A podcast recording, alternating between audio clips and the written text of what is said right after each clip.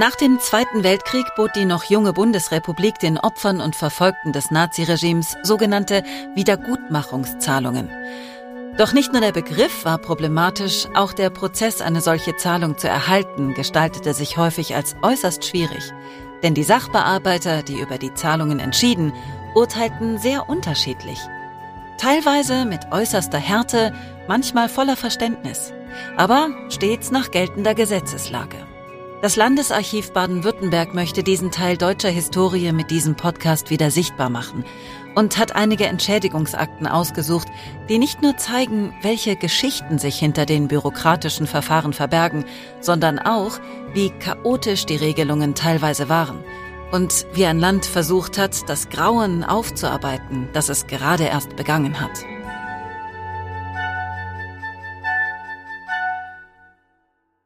Geschichte wird wieder lebendig durch sprechende Akten. Hallo und herzlich willkommen zu Sprechende Akten. In unserer heutigen Folge geht es um das Schicksal von Hans Gasparitsch. Hans hat sich schon als Teenager im Widerstand gegen die Nazis engagiert. Das blieb zu Zeiten des Dritten Reichs aber nicht folgenlos. Hans verlor alles, jedes bisschen von dem wenigen Besitz, den er hatte. Am schlimmsten aber wog, was ihm die Zeit der Inhaftierung und der Drangsalierung wirklich gestohlen und vorenthalten hatte, seine Jugend. Hans Kampfgeist aber haben sie nicht gebrochen. Das zeigte sich auch in der Zeit nach der Nazidiktatur. Wie Hans um seine Entschädigung kämpfte und nicht müde wurde, die Welt so gut es ging vor dem Faschismus zu warnen, davon erzählt diese Episode von Sprechende Akten.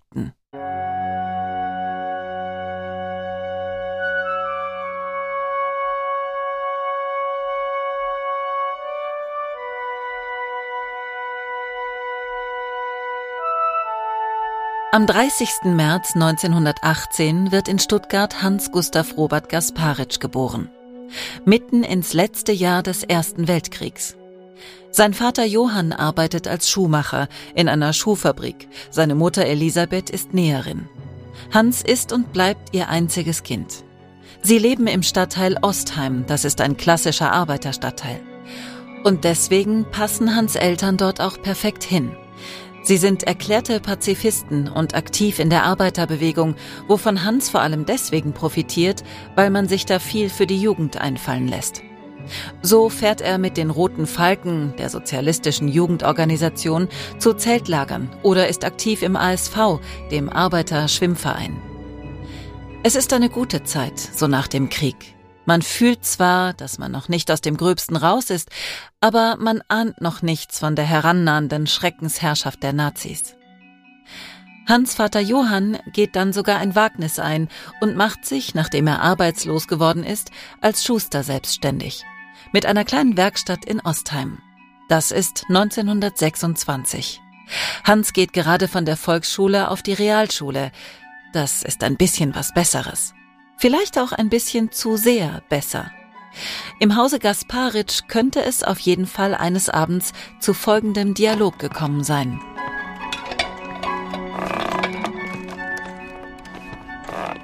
So, die Suppe steht auf dem Tisch. Kommt ihr essen?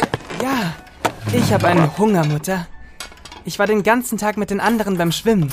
Stell dir vor, wir sind heute im Neckar geschwommen. Immer von Ufer zu Ufer. Aber Hans, ist das nicht viel zu gefährlich? Ach, wenn man gut schwimmen kann, dann kann einem da auch nichts passieren. Aber der Franz hat erzählt, dass da letzte Woche einer ertrunken ist, weil er auf der halben Strecke einen Herzinfarkt bekommen hat. Also, das scheint mir doch sehr gefährlich zu sein. Johann, so sag doch auch mal was zu dem Jungen. Du bist so still. Äh, ja. Hans, du gehst da bitte nicht mehr baden. Hör auf deine Mutter. Was? Bitte, Vater. Mir kann da doch nichts passieren. Ich hab doch beim ASV sogar schon kraulen gelernt. Damit schaffe ich es über jede Strecke. Hans, wir möchten nicht, dass du da noch einmal schwimmen gehst, verstanden? Ende der Diskussion. Mutter, Vater, das könnt ihr mir nicht antun. Das ist der beste Ort zum Schwimmen, den es in ganz Stuttgart gibt. Bitte, lasst mich weiter da baden gehen. Das ist aber gut! Ruhe jetzt! Johann! Vater. Verzeiht, ich. Es ist nicht leicht. Die Schusterei, die. Die Leute hier in Ostheim haben alle kein Geld, um sich neue Schuhe machen zu lassen. Und die paar Leute, die zum Besohlen vorbeikommen, Davon kriege ich vielleicht die Miete gezahlt und unser Essen. Hans. Ja, Vater? Es tut mir leid. Ich kann dir die Realschule nicht mehr zahlen. Du musst auf die Oberschule zurück. Das Geld reicht hinten und vorne nicht. Ja, Vater. Das verstehe ich. Du bist ein guter Junge. Geh ins Bett. Ich möchte mit deiner Mutter alleine sein, um alles zu besprechen. Ja, Vater. Komm, ich bring dich auf dein Zimmer, Hans.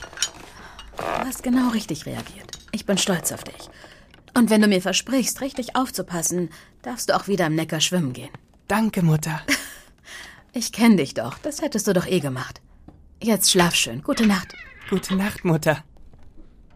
Die drei mochten sich, und Johann hätte Hans sicherlich liebend gern den Besuch der Realschule ermöglicht, aber es gab einfach keine Chance.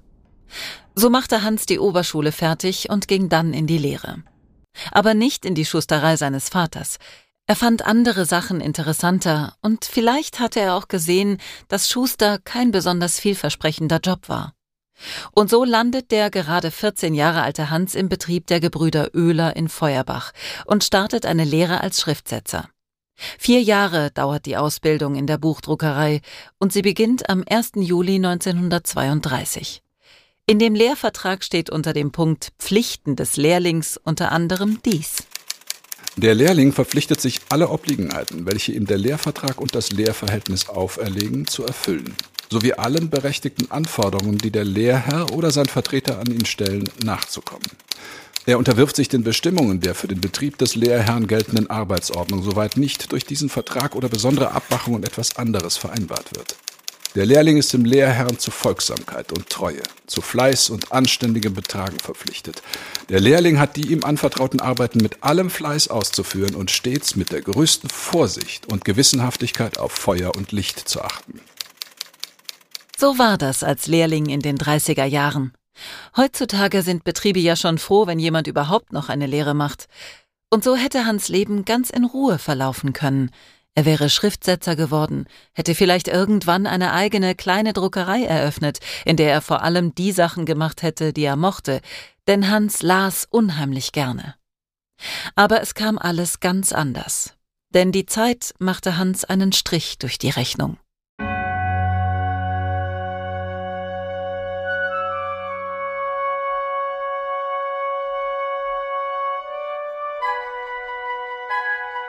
Am 30. Januar 1933 ernennt Reichspräsident Paul von Hindenburg in Berlin Adolf Hitler zum Reichskanzler. Damit ist das Schicksal dieses Landes besiegelt. Nur zwei Tage später wird der Reichstag aufgelöst. Die Nazis übernehmen die Macht und installieren eine Diktatur. Aber das ist die große Politik im weit entfernten Berlin. Wie wirkt sich das auf Hans in Stuttgart aus? Nun, Hans ist mit den Roten Falken und dem ASV in Organisationen, die sich klar gegen die Nazi-Herrschaft positionieren. Und das mögen die Nationalsozialisten nicht. Der Schwimmverein wird verboten. Alles, was aus der Arbeiterbewegung kommt, wird verboten. Alle sollen sich den Nazis anschließen, von jung bis alt. Für jeden gibt es eine Organisation. Aber Hans, mittlerweile 15 Jahre alt, will nicht. Und seine Freunde wollen auch nicht. Und deswegen gründen sie die Gruppe G, wobei das G hier für Gemeinschaft steht. Die Jugendlichen in der Gruppe G geben sich Tarnnamen und treffen sich konspirativ, um zu überlegen, was man gegen die Nazis tun könnte. Im Dezember 1934 drucken sie Flugblätter und verteilen sie in der Stadt.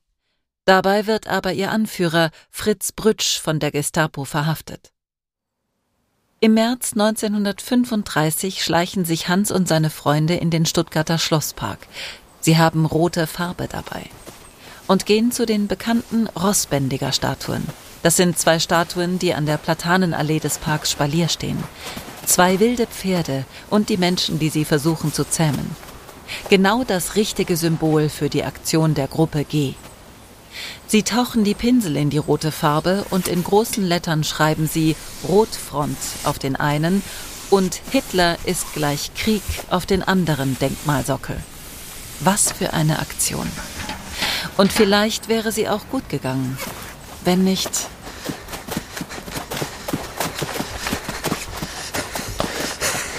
Den haben wir es gezeigt. und sie sehen, dass es die Gruppe G noch gibt, dann ist klar, dass Fritz nicht der Anführer sein kann. Ja, da werden diese Nazischergen Augen machen. Vor allem hoffe ich, dass sie ihn jetzt laufen lassen. Das war spitze.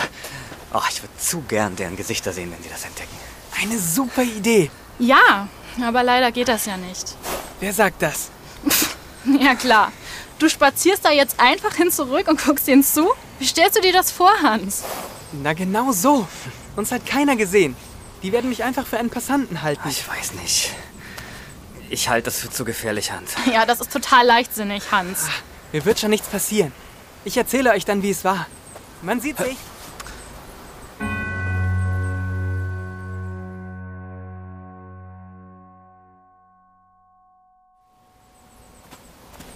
Also gut, Herrschaften. Wer hat hier etwas gesehen? Ein Verdächtigen? Irgendwen muss da irgendwas aufgefallen sein. Die Farbe hier, die ist doch noch frisch. Da muss da irgendwem irgendwas aufgefallen sein. Und wenn ich hier jede Person im Park einzeln verhöre. So, so. Sie wollen also alle nichts gesehen haben. Ha! Das könnte Ihnen also passen. Das wird eine Schande für den Führer. Alle zusammen. Sie da, vortreten! Haben Sie gesehen, was hier vorgefallen ist? Nein, Herr Polizist. Ich bin eben erst von der Arbeit hier vorbeigekommen und wollte sehen, was hier passiert ist. Na, ist das so? Jawohl, Herr Polizist. Aha. Na gut. Sie haben ja sogar noch Ihren Henkelmann dabei. Sie dürfen wieder zurück in die Gruppe. Du da! Du, Junge! Komm mal her! Ich? Ja, ich hab doch auf dich gezeigt. Wo kommst du her? Ich war gerade auf dem Weg nach Hause. Ich habe heute etwas länger gemacht auf meiner Lehre, weil ich morgen eine wichtige Prüfung habe. Verstehe. Wir haben hier also einen ganz fleißigen. Jawohl, Herr Hauptmann. Ah, na gut. Kannst auch zurück. Danke, Herr Hauptmann. Halt mal, halt, halt, halt! Moment! Komm mal zurück, Junge. Ja, bitte? Was haben wir denn hier? Was denn? Das ist doch rote Farbe auf deinen Schuhen. Das? Nein, das muss ein Irrtum sein. Ich mache meine Lehre in einer Druckerei. Vielleicht ist da... Da! Die Farbe verschmiert, wenn man drüber wischt. Die ist noch frisch. Kollegen, kommt mal her! Ich hab das Schwein! Du bist verhaftet, Junge! Was? Nein! Nichts da! Hier geblieben!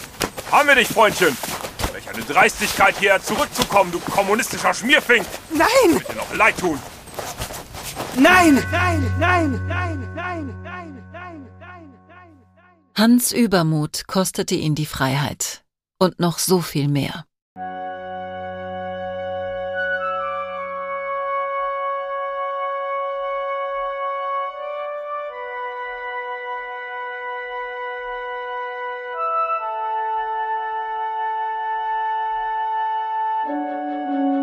Hans wurde verhaftet und in die Stuttgarter Zentrale der Gestapo gebracht, das sogenannte Hotel Silber.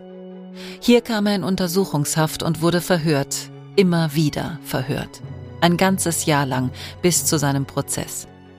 Sein Vater Johann bekam unterdessen Post vom Betrieb der Gebrüder Oehler, wo Hans seine Ausbildung gemacht hatte. In dem Brief stand kurz und knapp, ohne Begrüßung, Wir bitten Sie in den nächsten Tagen einmal bei uns vorsprechen zu wollen, damit wir Ihnen die Papiere Ihres Sohnes aushändigen können.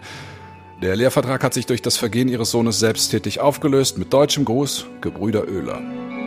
In einem Bericht kurz nach Kriegsende erinnerte sich Hans Vater außerdem daran, wie die Gestapo vor seiner Tür stand und versuchte, weitere Beweise zu finden und ihn unter Druck zu setzen.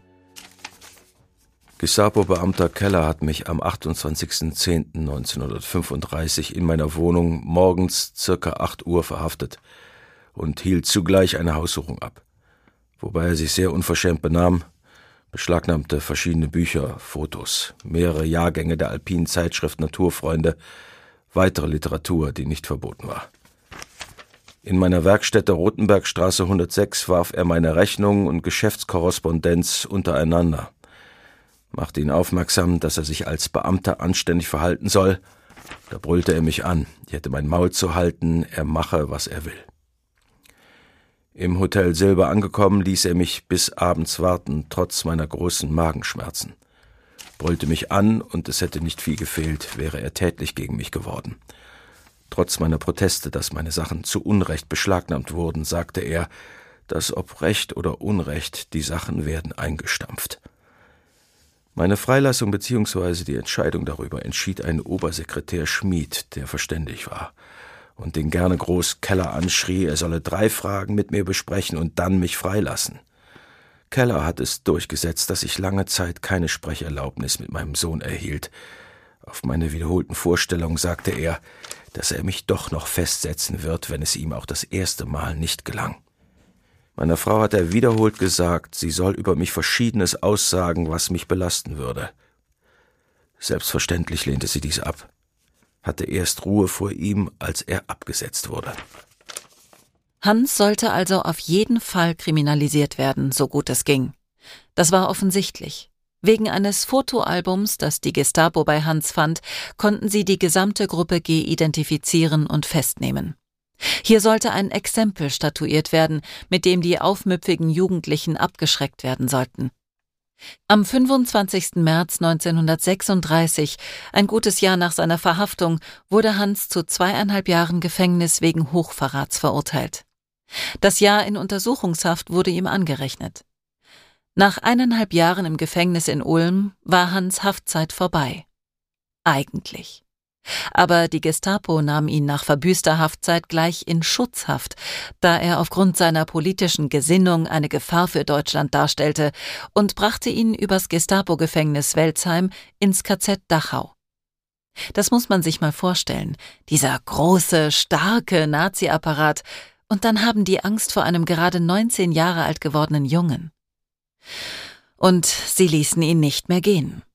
1938 hat offenbar Johann um die Freilassung seines Sohnes gebeten, ohne Erfolg, wie man an einem Brief in den Akten erkennt. Geheime Staatspolizei, Staatspolizei Leitstelle Stuttgart, Stuttgart, den 27. Mai 1938. Bezug Ihr Schreiben vom 2.5.1938 an den Herrn Innenminister. Ihr unter dem 2.5.38 an den Herrn Innenminister gerichtetes Gesuch um Entlassung Ihres Sohnes aus der Schutzhaft wurde mir zuständigkeitshalber zur Erledigung abgegeben. Eine Überprüfung der Schutzhaft Ihres Sohnes fand Anfang des Monats statt, mit dem Ergebnis, dass die Entlassung vorläufig noch abgelehnt wurde, weil der Zweck der Schutzhaft bei ihm noch nicht erreicht ist. Der nächste Schutzhaftprüfungstermin wurde auf Ende August angesetzt. Vor Ablauf dieser Frist sind weitere Gesuche zwecklos, wohin sie auch gerichtet sein mögen, und werden nicht beantwortet. Gerade der letzte Satz, gerade dieses, wohin sie auch gerichtet sein mögen, das bedeutet ja so viel wie, belästige uns nicht weiter, wir wollen hier in Ruhe mit deinem Sohn machen, was wir wollen. Und das taten sie auch. Hans leistete im KZ Zwangsarbeit im Straßenbau, in der Schreinerei, in der Schreibstube. Wo man ihn brauchen konnte, wurde er eingesetzt. Er kam von September 39 bis März 40 von Dachau ins KZ Flossenbürg, dann zurück ins KZ Dachau und von dort ins Konzentrationslager Buchenwald. Das war 1944. Als die amerikanischen Truppen im Frühjahr 45 näher rückten, nahmen die SS-Wachmannschaften Reißaus. Und Hans und seine Kollegen aus dem Lagerwiderstand übernahmen am 11. April desselben Jahres die Kontrolle im KZ Buchenwald. Hans war seit über zehn Jahren in der Gefangenschaft der Nazis. Und jetzt endlich frei. Am 19. April leistete er mit den anderen Überlebenden den sogenannten Schwur von Buchenwald. Der lautete so. Kameraden, wir Buchenwalder Antifaschisten sind heute angetreten, zu Ehren der in Buchenwald und seinen Außenkommandos von der Nazi-Bestie und ihren Helfershelfern ermordeten 51.000 Gefangenen. 51.000 erschossen, gehängt, zertrampelt, erschlagen, erstickt, ersäuft, verhungert, vergiftet, abgespritzt. 51.000 Väter, Brüder, Söhne starben einen qualvollen Tod weil sie Kämpfer gegen das faschistische Mordregime waren. 51.000 Mütter und Frauen und Hunderttausende Kinder klagen an.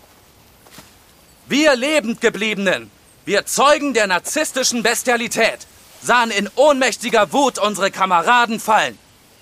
Wenn uns eins am Leben hielt, dann war es der Gedanke, es kommt der Tag der Rache. Heute sind wir frei. Jawohl. Ja, genau. Ja. Wir führten in vielen Sprachen den gleichen harten, erbarmungslosen, opferreichen Kampf. Und dieser Kampf ist noch nicht zu Ende. Noch wehen Hitlerfahnen. Noch leben die Mörder unserer Kameraden. Noch laufen unsere sadistischen Peiniger frei herum. Ja. Wir schwören deshalb vor aller Welt auf diesem Appellplatz, an dieser Stätte des faschistischen Grauens. Wir stellen den Kampf erst ein, wenn auch der letzte Schuldige vor den Richtern der Völker steht. Richtig. Ja, genau. Die Vernichtung des Narzissmus mit seinen Wurzeln ist unsere Losung. Der Aufbau einer neuen Welt des Friedens und der Freiheit ist unser Ziel. Ja, genau. Ja. Das sind wir unseren gemordeten Kameraden und ihren Angehörigen schuldig. Zum Zeichen eurer Bereitschaft für diesen Kampf erhebt die Hand zum Schwur und sprecht mir nach. Wir schwören. Wir schwören. Endlich frei. Hans war endlich frei.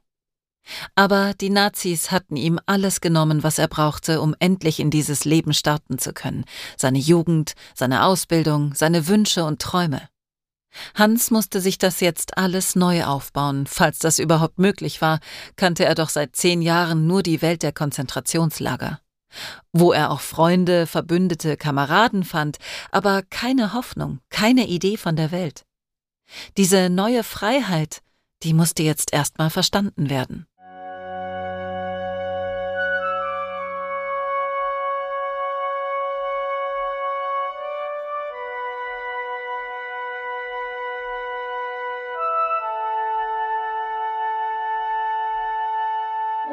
Hans ging sofort zurück nach Stuttgart. Das war gut, denn dadurch war er nicht nur an einem Ort, den er kannte, er verliebte sich auch. 1946 heiratete er schon seine Lilly. Sie würden für immer zusammenbleiben. Gleichzeitig kümmerte sich Hans um seine Entschädigungszahlungen. Er schrieb an das Innenministerium, an die Abteilung für Wiedergutmachung und stellte einen Antrag auf Entschädigung, genauer Haftentschädigung und sogenannter Schaden im beruflichen Fortkommen. Und das bereits im Juli 1946, als es noch gar keine gesetzliche Regelung für die Entschädigungspraxis in den Besatzungszonen gab. Sehr detailliert beschreibt er in diesem ersten Antrag, welches Leid ihm widerfahren ist und warum er ein Recht auf Entschädigung hat. Hans formuliert es wie folgt. Durch meine Verhaftung wurde meine Lehrzeit als Schriftsetzer unterbrochen. Ich bin daher heute ohne Beruf, was eine erschwerte Existenzgründung bedeutet. Meinen Beruf konnte ich im KZ weder auslernen noch überhaupt ausüben, so dass heute ein wieder von vorne Anfang so oder so notwendig ist. Und nachdem er schildert, dass der wenige Besitz, den er als Minderjähriger bei seiner Verhaftung überhaupt hatte, von den Nazis vernichtet wurde, schreibt er noch Was ein Mensch zur Lebenshaltung benötigt, Möbel, Kleider, Wohnung, Mittel zu einer Berufsausübung und so muss ich jetzt alles neu beschaffen, da ich ja bei meiner Entlassung nichts hatte, nicht einmal Geld. Es ist klar, dass ich diese Dinge, wäre ich in Freiheit gewesen, mir schon längst hätte beschaffen können und nur durch die Freiheitsberaubung daran verhindert wurde. Es ist also nur Schuld der Nationalsozialisten, wenn mir heute diese Dinge fehlen, und bei der Beurteilung meiner erlittenen Schädigung ist dies mit zu beachten. Praktisch wurden mir diese Lebenshaltungs- und Existenzmittel genauso gestohlen wie meine Jugend, die nicht ersetzt werden kann. Und mit diesem Brief beantragte er den Höchstsatz an Entschädigung. Dass Hans Geschädigter war, war völlig unstrittig, und dass er Hilfe brauchte, und zwar sofort auch. Das Innenministerium bewilligte eine Soforthilfe von 800 Mark, damit Hans sich überhaupt erstmal um die wichtigsten Dinge kümmern konnte. Als er 1948 um eine Beihilfe für ein Auto bat, zeigte der damalige Anwalt für Wiedergutmachung, Dr. Rosenthal, auch sofort vollstes Verständnis und befürwortete nachdrücklich das Geld. Diese sogenannten öffentlichen Anwälte wurden von den jeweiligen Stadt- und Landkreisen eingerichtet, damit auch die Opfer anwaltliche Hilfe bekamen, die sich vielleicht gar keinen Anwalt leisten konnten, da diese Anwälte in der Regel ohne Honorar arbeiteten. Über die Vergabe der Gelder bestimmten aber die Bezirksstellen für Wiedergutmachung, und in diesem Fall hatte die Landesbezirksstelle die Aufgabe, Hans nach all dem Unrecht, das ihm geschehen war, wieder auf die Beine zu helfen. Er war mittlerweile auch Vater. Nur beruflich klappte es immer noch nicht so gut. Die Idee, in München Journalismus zu studieren, scheiterte, weil der Kurs nicht mehr angeboten wurde. Die Entnazifizierungsabteilung, in der er arbeitete, wurde aufgelöst, weil sich die amerikanische Militärregierung zurückzog. Da muss ich jetzt aber schon mal intervenieren an dieser Stelle. Denn ich hätte mir sehr gewünscht, dass dieser Job nicht so schnell endet. Ich in der Entnazifizierungsbehörde. Können Sie sich vorstellen, was das für eine Genugtuung war? Ehemalige Täter und Unterstützer des Naziregimes zu identifizieren und ihrer gerechten Strafe zuzuführen? Nach all dem, was diese menschenverachtende Organisation mir angetan hat, war das wenigstens eine kleine Möglichkeit für Gerechtigkeit zu sorgen. Aber diese Stelle war eben leider an die amerikanische Militärregierung gebunden. Und die haben das Land ja dahingehend wieder aufgebaut, dass es sich um sich selbst kümmern kann. Tja, und da war er wieder weg, mein schöner Job. Hans war ratlos. Was nun? Er hatte ja nicht mal einen höheren Schulabschluss oder eine abgeschlossene Ausbildung. Da riet ihm ein Freund, geh doch nach drüben. In Jena, in der damals sogenannten Ostzone, konnte Hans sein Abitur nachholen und dann in Leipzig sogar noch studieren. Publizistik. Und so tat er es dann auch. Aber kaum war er dort fertig, 1953, zog er sofort wieder zurück nach Stuttgart. Und jetzt wurde es richtig verzwickt für Hans. Dafür müssen wir ein bisschen in den Behördendschungel gehen, Hans bestand natürlich weiterhin auf seine Anträge auf Entschädigungszahlungen für Schäden an Freiheit, an Körper und Gesundheit und im wirtschaftlichen Fortkommen, nachdem er wieder zu Hause war. Er konnte aber aus rechtlichen Gründen die Wohnung in Stuttgart nicht halten, als er in Leipzig studierte. Deswegen musste er sich in Stuttgart ab und in Leipzig anmelden. Sonst hätte er dort nicht studieren dürfen.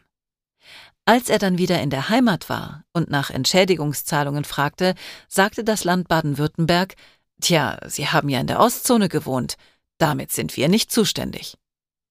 Hans hatte wirklich alles versucht, um seinen Umzug nach Leipzig so klar wie möglich nur zu einem begrenzten Aufenthalt zu markieren.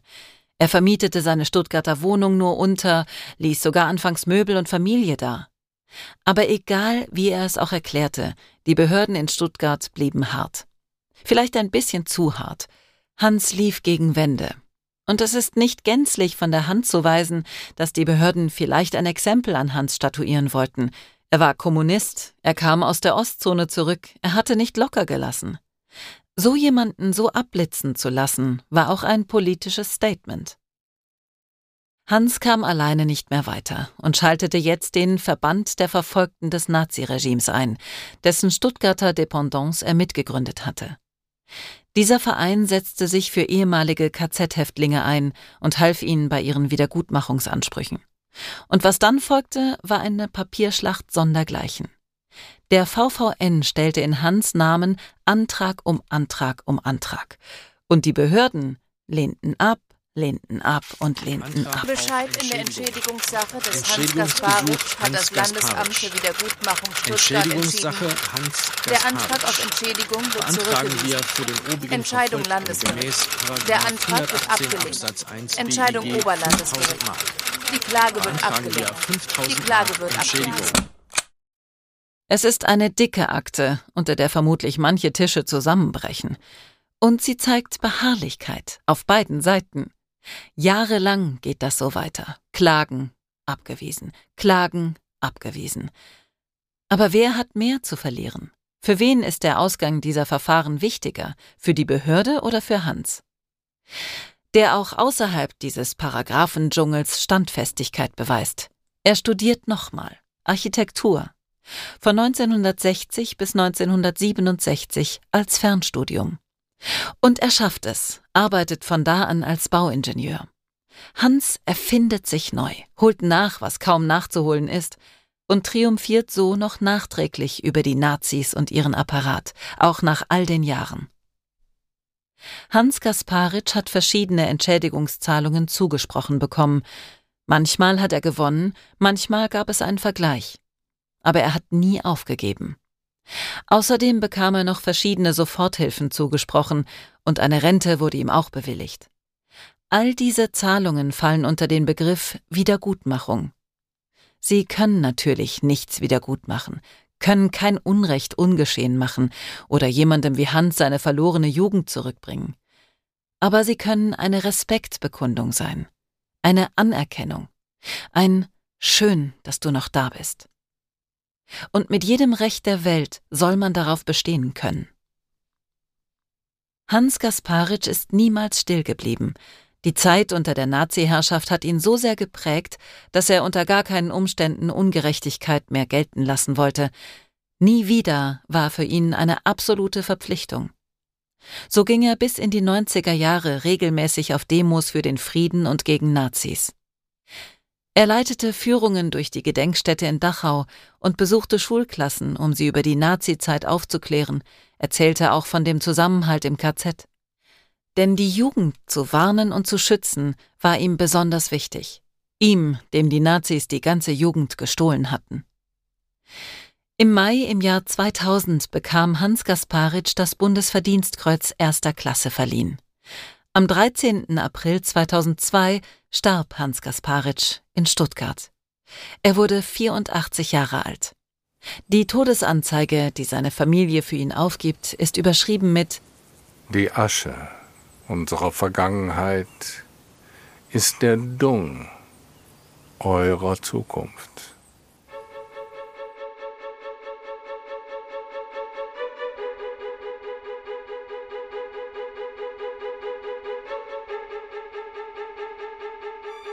Sprechende Akten ist eine Produktion des Landesarchivs Baden-Württemberg, umgesetzt von We Are Producers in Zusammenarbeit mit Pool Artists. Buch Nils Bokelberg. Redaktion Lisa Victoria Hertwig. Erzählerin Ulrike Kapfer. Aufnahme, Sounddesign und Mischung Michael Viol. Musik Falk Andreas.